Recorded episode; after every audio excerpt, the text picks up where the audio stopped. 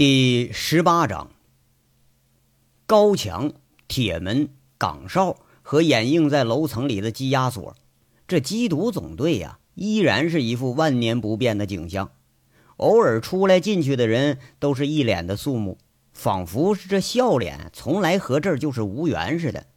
这里出来的人，脸色呀，和这里这个颜色单调的那个墙，它是毫无二致。事实上呢？从外表看，不过就是管报一般而已。那真正厉害的，全都在暗处呢。那几个岗哨，咱都不用说了，值岗的时候，枪里装的可全都是实弹。除了对羁押区的全天候监控之外，在总队也有覆盖很全的监控。从铁门走进总队的那一刻开始，所有的一举一动都会落在这监控里头。有六名值班员，二十四小时三班倒，在这盯着屏幕。一旦出现任何意外，警报一响，办公楼后面驻扎的外勤队员三分钟就能控制所有的出口。如果说有紧急任务，五分钟之内，荷枪实弹的特警就能集合完毕。这一切是为了安全，一切是为了保密，一切都为了快速反应。在这地方，哈。出入的车辆全部都需要内部的临时通行证，出入人员更是会被记录在案。你没有预约的，或者说没有处长许可的，你连这门都进不了。被抓到这儿的嫌疑犯，那更不用说了。预审、看押、呃戒押，完了监视，那都隶属于不同的人在这管理，相互之间那是分离的。也就是说呀。很可能看押的特警直到这个人被戒押走了，那都不知道这嫌犯他是姓什么叫什么。戒押的特警你更不用说啊，蒙着个脑袋，你更不知道是谁了。而预审员呢，他就算知道这人是谁，但除了监视下的审讯，也不可能有其他交流的机会。那更有甚者，预审员遇到了重案、大案、要案，也会被隔离。不准跟外界有任何的联系。有时候吧，要说起来，那警察甚至比嫌疑犯还可怜。那犯人蹲监狱就蹲个几个月、几年，而警察呢，可能这样的生活他得过一辈子。进过监狱的人都知道这么一个口号，叫“坦白从宽，牢底坐穿，抗拒从严，回家过年”。这口号如果说在派出所或者分局，你多少还能适用一点，但是在这儿啊，没有一点可信的程度。缉毒总队，你坦白和抗拒结果全都是一样的，不管你选哪一种，你都不可能短时间出去。等进到这里的人，那心情都是很沉重，就像那工作区那个肃穆的白色，就像来来回回那警察们的脸色。不过呀。今天他有点例外啊，从凤城到北京这一路打了个来回的，佟思瑶和几名随行啊，总算是长舒了一口气，好歹是把这尊大神给请来了。个个回到队里头都是面带喜色。一进缉毒总队，佟思瑶安排着孙大雷招呼杨伟，等到了特警的那个宿舍区啊，给杨伟找了身衣服，外带还安排他洗洗澡、吃吃饭。反正这人已经来了，快到晚上饭的时候，江副厅长正等着佟思瑶来做汇报呢。杨伟呀，他虽然心情仍然有点沉重，但是相比于前一次而言，那是好多了。洗了澡，吃了饭，这吃饭的时候啊，跟吴铁军又聊了一会儿。杨伟刚躺到单身宿舍那小床上休息了不大一会儿，孙大雷这就来请人来了。夏天的晚上啊，天黑的迟，等到了七点多，俩人出来时候，天还是放着亮呢。办公楼的五层有一间封闭的房间里头，外层监控室值班的一位像发现新大陆似的喊了：“哎哎，小梅，你快看，咱处里又来个新帅哥！”另一位一听这话，看着监控的屏幕，哎，确实是一个穿着警服没见过的人。那手在键盘上噼里啪啦一顿敲啊，画面里的人被放大、放大再放大。那个新人呐，浓眉如泼墨，双唇如刀削，鼻梁悬挺，短短的寸发是根根直立，身上穿着一身特警学员服，那正是呃跟着特警的一位组长，呃，进了这临时羁押所了。进了临时羁押所，那这回就看不着画面了。那两层监控是分开的呀。另一位年纪不大的女警笑着说了：“呀，好帅，好有型啊！哎呦呦呦，好忧郁的眼神儿啊！”还有一位看着监控上没人影了，还专门把刚刚摄下来那高清画面给回放出来了，嘴里撇着在这做评价。这个地方没有外网，无聊的时光啊，就是靠着评价男人来度过的。这好拽的身材呀！这谁呀？比特警队那帮傻小子可帅多了哈。嗯，好像就刚才进来的那个吧，处长带来的。哟。那是不是什么领导啊？那有这么年轻领导吗？那我看也不像。哎，分咱们监控上就好了。老处也真够损的，监控上清一色娘子军，连个说话都没有，手机不让带，电话只能打内线，这活的呀，真没劲。嗨嗨，你说什么呢？我这不正陪着你说话呢吗？拜托了，大姐。又得八小时，我现在急需帅哥陪我解闷儿。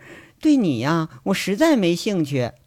切，花痴，诅咒你一辈子找不上帅哥，憋死你！哎呀，太恶毒了吧！我诅咒你一晚上有一百个帅哥陪，累死你！俩人在这说着笑着，互相接着短，外加人身攻击。没多大一会儿，就已经忘了这个惊鸿一现的帅哥。没有太多的人知道啊，这个人对于缉毒总队今天是何等重要的一位。进了羁押所，那个拥有忧郁眼神的帅哥一转身一回头，这牢骚又重新开始发上了，冲着背后孙大雷就开骂：“大雷啊，这衣服怎么穿着这么别扭呢？你给我找身这什么衣服不行啊？你找身警服啊？”那警服就警服吧，你还把标志给撕了，你弄得老子是兵是匪，我连自己都分不清了。你小子是不是故意的？哎 哎，队长，我们这儿啊，只有除了男警服的，就是女警服。你要换呢，那就换女装了啊。你要其他的，那我们也没有啊。孙大雷两手一摊，他表示爱莫难助了。哎呀，诚心气我啊！你小子气我！哎，别别别，队长，你穿这身挺帅的，其实比那虎盾那个那可拽多了，是吗？那是啊。哎，你当我不知道呢？我不穿这身我更帅。哎，那那是那是。哎，这里头啊，数您最帅了啊，帅呆了，简直。哎，您要是骑着那杂毛大马了一来，那更帅。俩人也是在这打着趣。仿佛要解除现在这稍觉压抑的气氛。进了预审室隔壁的那个监控室里头，江汝成、佟思瑶和几位预审员早已经在那儿等着了。话说卜离呀，出院以后，这是第一次被带到了预审室，脸色现在已经恢复了个七八成，脚上那个脚镣子已经除下去了，腕子上有伤，为了不触及伤口和出于安全的考虑。被换上了特制的那种拇指铐子，你要不细看的话呀，还看不出来扣在大拇指上那条细细的链子。从监控室里头屏幕上看，步履从容的卜离在预审室坐定之后，那一副不屑的表情，仿佛是示威似的。偶尔呢，还故意看看摄像头，那画面传输过来就是一个特写，那是很拽的特写。最拽的一个动作是啊，卜离舌头动了动。朝着摄像头，呸！他直接吐了一口，那这肯定是故意的，绝对不是说人家嘴里有痰，而是心里头他有不满。三天多之前看卜离那是可怜，而现在呀，你看他那就可气的成分多了点了。杨伟正讪讪的不知道如何开口的时候，卜离却是对着带自己的法警，呸！他又吐一口，这次不是不满了。他是挑衅，偏偏那个法警呢，还得装着就像不知道似的。事实上啊，卜离也发现了这个契机了。硬扛着的时候，被人逼的是死去活来的；死志已决的时候，却把这帮预审员给逼得手足无措了。在医院，每拔一次输液管子，都会引得看护警察们是一阵慌乱。现在你别说审讯了，偶尔哈就有警察不得已要跟卜离说句话，那都是战战兢兢、客客气气的，就怕这位爷他再寻死觅活、再自杀。卜离现在很得意，他很得意，这主动权又回到自己手里了。得意之余呀，也不准备死了，就是死之前多看看这帮警察被自己逼得手足无措，那情形让自己就感觉莫名其妙的，就是很爽。仿佛这个缉毒总队的主宰权就是在自己手里似的。预审室里头，一干人静静地看着屏幕上的嫌犯。佟四瑶开口解释：“杨伟，现在他心态很特别，严格的说是有点扭曲。三天前第一次自杀，或许是出于死志已决，但后来几次就有点作秀了。只要是有人一跟他说话，他就准备咬右腕。”现在不但他不说，而且啊，也不愿意听别人说话。我们对此也是毫无办法了。哎呀，他本来就孤僻，到这份上了，那还不破罐子破摔呀？杨伟蹦出一句大实话来：这种犯罪心理学说到底呀，那就是一句叫“破罐子破摔”。那你准备怎么和他谈呢？佟思瑶问了一下，或许是他感觉心里也没有底儿。我呀，没想好。杨伟又是一句大实话，这实话看的几个预审员是大眼瞪小眼，感情什么准备都没有啊。江汝成有点责备的目光看着佟思瑶，说了半天，感情什么招呼都没打啊。那现在都已经成立专案组了，自己就是组长，那要是再出点事儿，连自己也脱不了干系啊。这江汝成安全起见呢，插句话，哎呀。那要不改个时间，咱随后再说。